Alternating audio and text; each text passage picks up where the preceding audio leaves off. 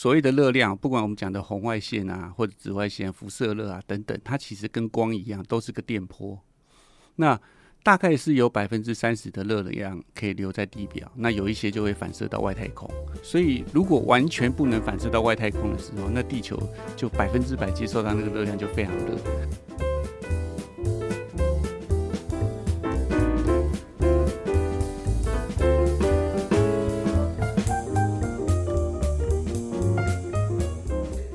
荧光笔帮您画新闻的重点。Hello，大家好，我是 Nancy，我是 Roger。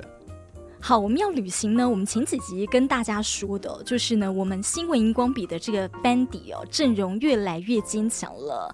欢迎大爱新闻主播郑佳琪 Vivian。Hello，所有的听众朋友，我又来了，Nancy 还有 Roger 好，欢迎欢迎。好，那今天这一集呢，我们要跟大家聊是，哎呀，地球到底怎么了？因为我们看到今年的夏天，全球有。好多的国家，好几个地方呢，都受到了气候变迁、极端气候的影响。像是加拿大的雾霾持续侵袭纽约，纽约市医院呐、啊、就传出了哮喘室、急诊室的病患飙增了一倍耶。那么呃，像是呢有部分的学校啦、游乐园哦、动物园镇等等的观光区也被迫一度要关闭。而希腊史无前例的罗德岛大火规模还有影响呢也非常大，让科学。家很担心，接连不断的野火恐怕会让土地没有复原的时间，很快会沙漠化。那再来呢？哎，连连听到就是世界各国呢都有高温又破纪录。对，其实呃，因为最近我想所有的听众朋友，只要你是在北半球，大概都觉得很热。不管你在哪一个国家、哪一个地区，都发现哎，整个均温都比较高。我记得呃七月初哦三号四号连续两天啊、呃、全球的这个平均温度破历史新高，连破两天哦，七月三号破了一天，七月四号又破了一天。对啊，所以代表呢整个地球都在上升。不过因为上升的状况上，有的地方是冬天，有的地方是夏天，所以感受不太一样。不过整体来讲，地球的均温在上升，这是一个趋势，而且是有科学的观察的实证。我想这不容置疑。那原本很热的地方呢，因为这样长期的干燥，就会造成的一些现象。那内西今天提的这个东西，我想我们可以先从啊七月份一个很重要的一个外电的新闻报道开始谈起。那个就叫做纽约的雾霾。走在纽约的街头上，白天你看到。每个人都戴着口罩，然后整个这个天空呢是橘黄色的。是，嗯、对，我记得那一阵子啊，就是脸书上很多纽约的朋友，他们贴出来的照片全部都是雾蒙蒙的，然后大家说觉得 世界末日快活不下去的那个感觉，所以真的非常严重。对，连邻近的倒是加拿大那一带，全部都是感受到。佳琪讲到的重点，纽约的雾霾不是纽约造成的，纽约的雾霾其实是加拿大的野火。是哦，那时候每个礼拜就在看那个野火烧的面积哈，它其实整体面积已经烧过台湾大好几倍了。那这是非常恐怖的数字。我记得我在呃七月下旬在做一个统计的时候，它的野火烧下来森林的面积的碳排量，哦，可以供。我们台湾地区所有的行业十几年哦，所以你可以这样，真的是很恐怖。那为什么加拿大的这个野火烧的烟会变成纽约的雾霾呢？Nancy，你知不知道？嗯、呃，就像大陆的这个雾霾啊，其实不是因为呃东北季风，就是因为随着季风，然后会影响到台湾，是不是也是这样的状况？对，其实这个地球是一个没有边际的，自然界其实没有国境这种概念，嗯、所以加拿大的野火烧起来的时候，其实刚好在这个美国的东北方有个高压停在那里，那这个气流的旋转哈，就会把这个雾霾带着。那因为那高压一直常驻在那里，所以呢。那个雾霾就没有带走，所以停留在纽约好几天，所以就一直累积，所以造成。那到七月底的时候，这个整个雾霾啊，其实是随着这个大气啊飘到欧洲去了。嗯、所以哦，我们常常佛教在讲这个众生共业，其实是这样。有的时候你根本身处在那个地方，你也没办法改变它。我们看到的所有的照片啊，大概只能每个人戴个口罩，跟他共生活。所以呢，地球是大家的。绝对不是少数哪个地方，也不分哪里是富裕，像纽约可能是全球最富裕的地区之一，嗯、对不对？哪里是贫穷？可是呢，这个 smoke 这个雾霾啊，这些烟啊，它就会随着大气跑到全世界各地。对，因为我之前也去过纽约嘛，你就会感受到说，呃，这个先进的国家，其实因为他们之前已经开发很久了，好，他们各项的这种交通设施啦，哦、还有建筑早就开发很久了，所以你会看哇。天呐，蓝天白云是这么明显清晰的，你就觉得哇，这种先进的国家，所以现在说纽约的空品是全球最差的，我看到这个真的也是蛮惊讶的。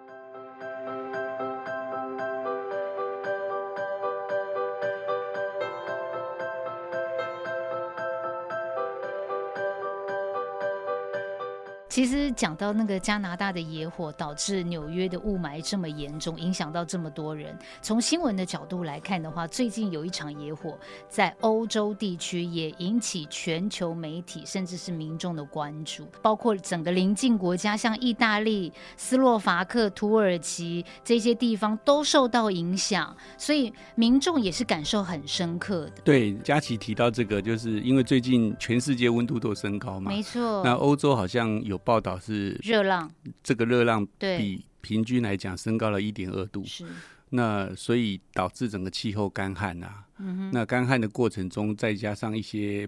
不小心的原因可能是闪电啊等等，天干物燥嘛，所以那个野火一发不可收拾啊。对，那我们从那个外电的报道上，除了看到很恐怖的这个森林烧火，还有看到撤离的一堆的民众哦。从外电的报道上，有数万的居民其实被影响到，都呃提着包离开自己的家园，躲避这场可能会波及到的灾难。嗯，而且呢，呃，在外电的这个数据还提到说，其实呃，本来是每五十年到一百年啦才会发生这个极端热浪跟野火，但是因为现在受到了这个气候变迁的影响，是每二到五年就会循环一次。对，所以呃，气候变迁的影响是蛮严重的。其实这个在呃之前有一些学者在讨论所谓的城市的结构设计的时候，其实都有提出这个警讯哈。那我相信听众朋友可能还有点印象，像我们台北市跟新北市中间这个淡水河，不是我们都有筑这个堤防吗？嗯，当初的设计可能是百年一遇的大水，但是因为现在气候变迁，随时都在百年一遇，所以因为这个极端。极端气候哦，会让这个频率变得频繁，让那个震动啊变得频繁。所以我们刚刚其实举了两个地方是野火嘛。那最近因为这个台风的关系，我昨天看到了新闻报道，那个北京故宫哦，那个好大雨哦，那那也是非常的恐怖，然后整个都。呃，暂停开放。不过看到那个画面，也可以想象得到百年前、几百年前的这个先人的这个智慧哈。你看那个故宫城那个排水，其实真的做得很好。对，所以你看，有时候水患灾民的时候，他们说我们这里。三五十年都没有遇过这么样的大水，对。但是现在气候变迁就是没办法，你每两年到五年就会碰到一次。对，更何况说像我们这边也是常常极端降雨嘛，所以有的时候没有台风哦，只是一场好大雨，哎，这个道路就坍崩，嗯，哦，水土就流失，其实都在在的告诉了我们一些警讯，就是说。这些雨已经不是以前我们想象中的那种雨。对，我这样子就联想到，我不是钻研这个 绿建筑的认证吗？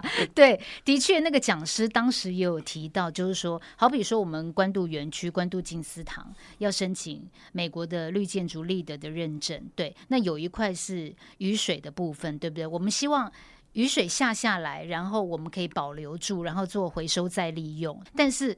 过往我们的基准点可能是跟一百年前平均在关渡下的雨量来做比较，但是现在没有办法了，因为现在你一百年前的平均雨量已经不准了。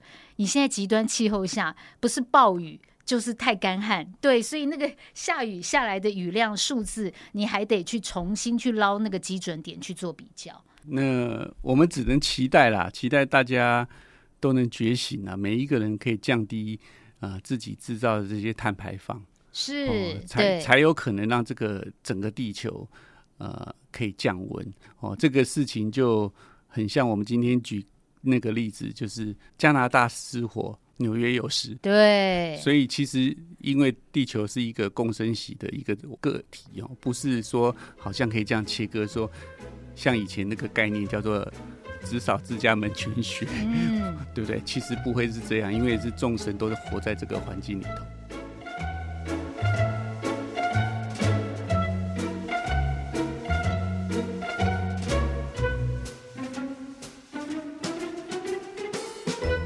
想问一下 Nancy，地球到底为什么会暖化？就只是因为碳排吗？主要就受到温室效应的影响，温室气体太多，最主要就是这个。温室气体里头有甲烷啊、二氧化碳啊之类的，都包括在里面。对，那就要考一下听众朋友了。为什么二氧化碳是温室气体，那氧气不是，氮气不是？我们把它讲的简单一点。那个概念让大家可以一起分享这些事，就是其实呢，地球之所以会有生命哦，我们常常讲阳光、空气、水嘛，对不对？那大家知道阳光就是从太阳过来的嘛。那太阳过来的时候，那个阳光经过大气层到地球的表面，其实它会有一些阳光会留在我们的地球上。那热量也是一样，其实。呃，所谓的热量，不管我们讲的红外线啊，或者紫外线、辐射热啊等等，它其实跟光一样，都是个电波。那大概是有百分之三十的热量可以留在地表，那有一些就会反射到外太空。所以，如果完全不能反射到外太空的时候，那地球就百分之百接受到那个热量就非常热。那温室气体的跟一般气体最大的差别就是说，它可以吸收太阳的辐射热。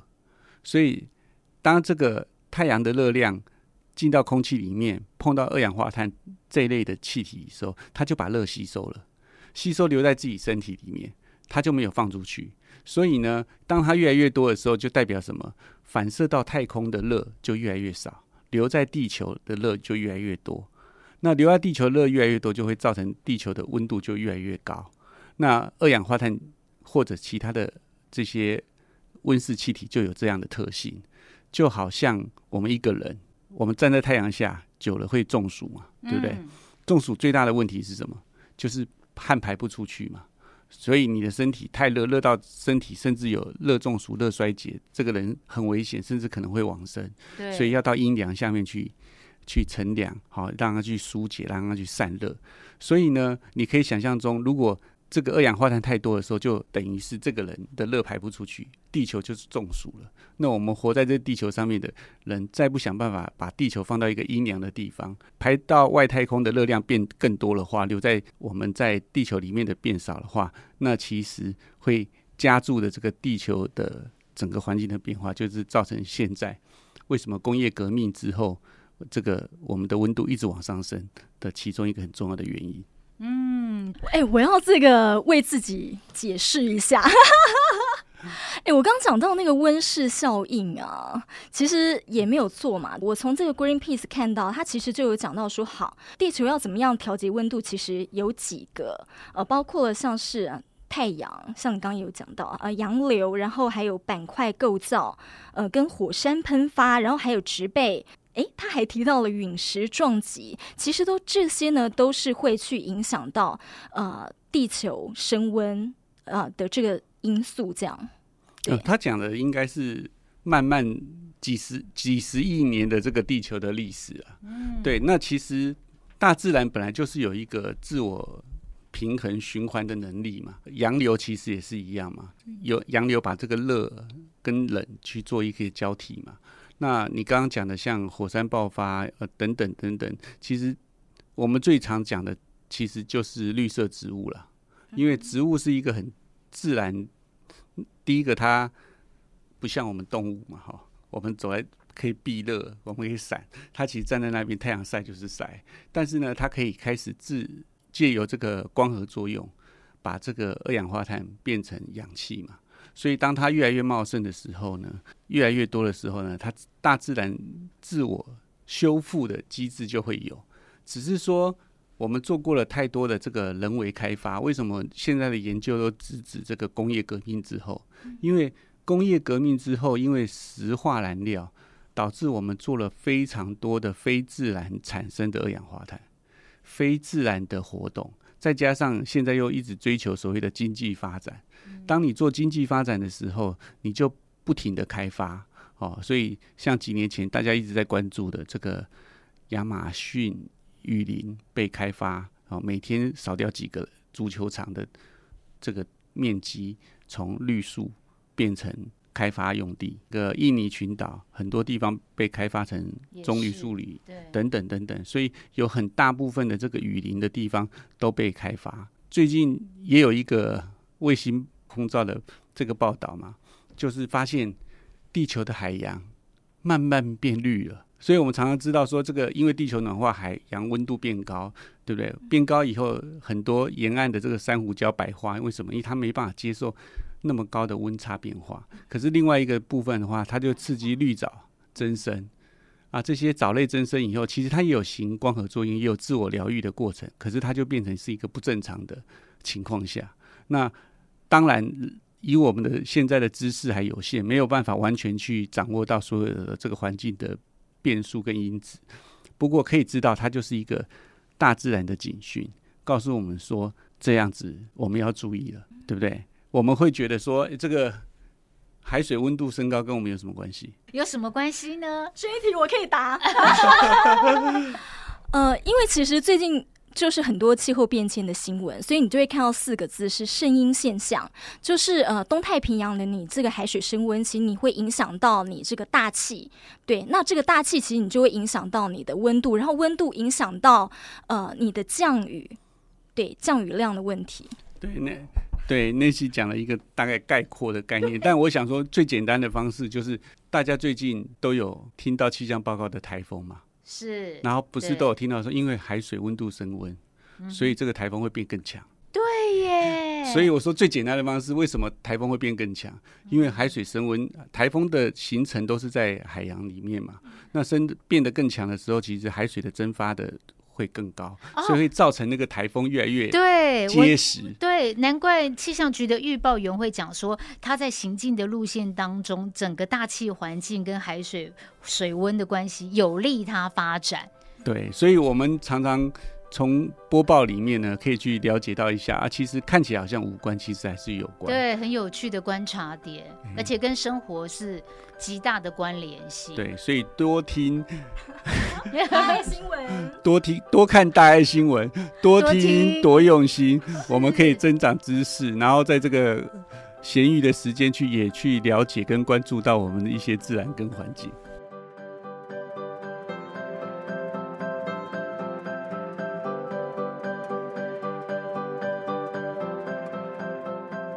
好，所以啦，其实呃，如果地球持续的暖化，气候变迁持续的加剧的话呢，其实都会影响到我们的生活。其实这就是一个呃负面的循环。所以我们要拨反为正，欢迎收听 新闻荧光笔，提供你更多的观点思考。我们下回见哦，拜拜，拜拜，拜拜。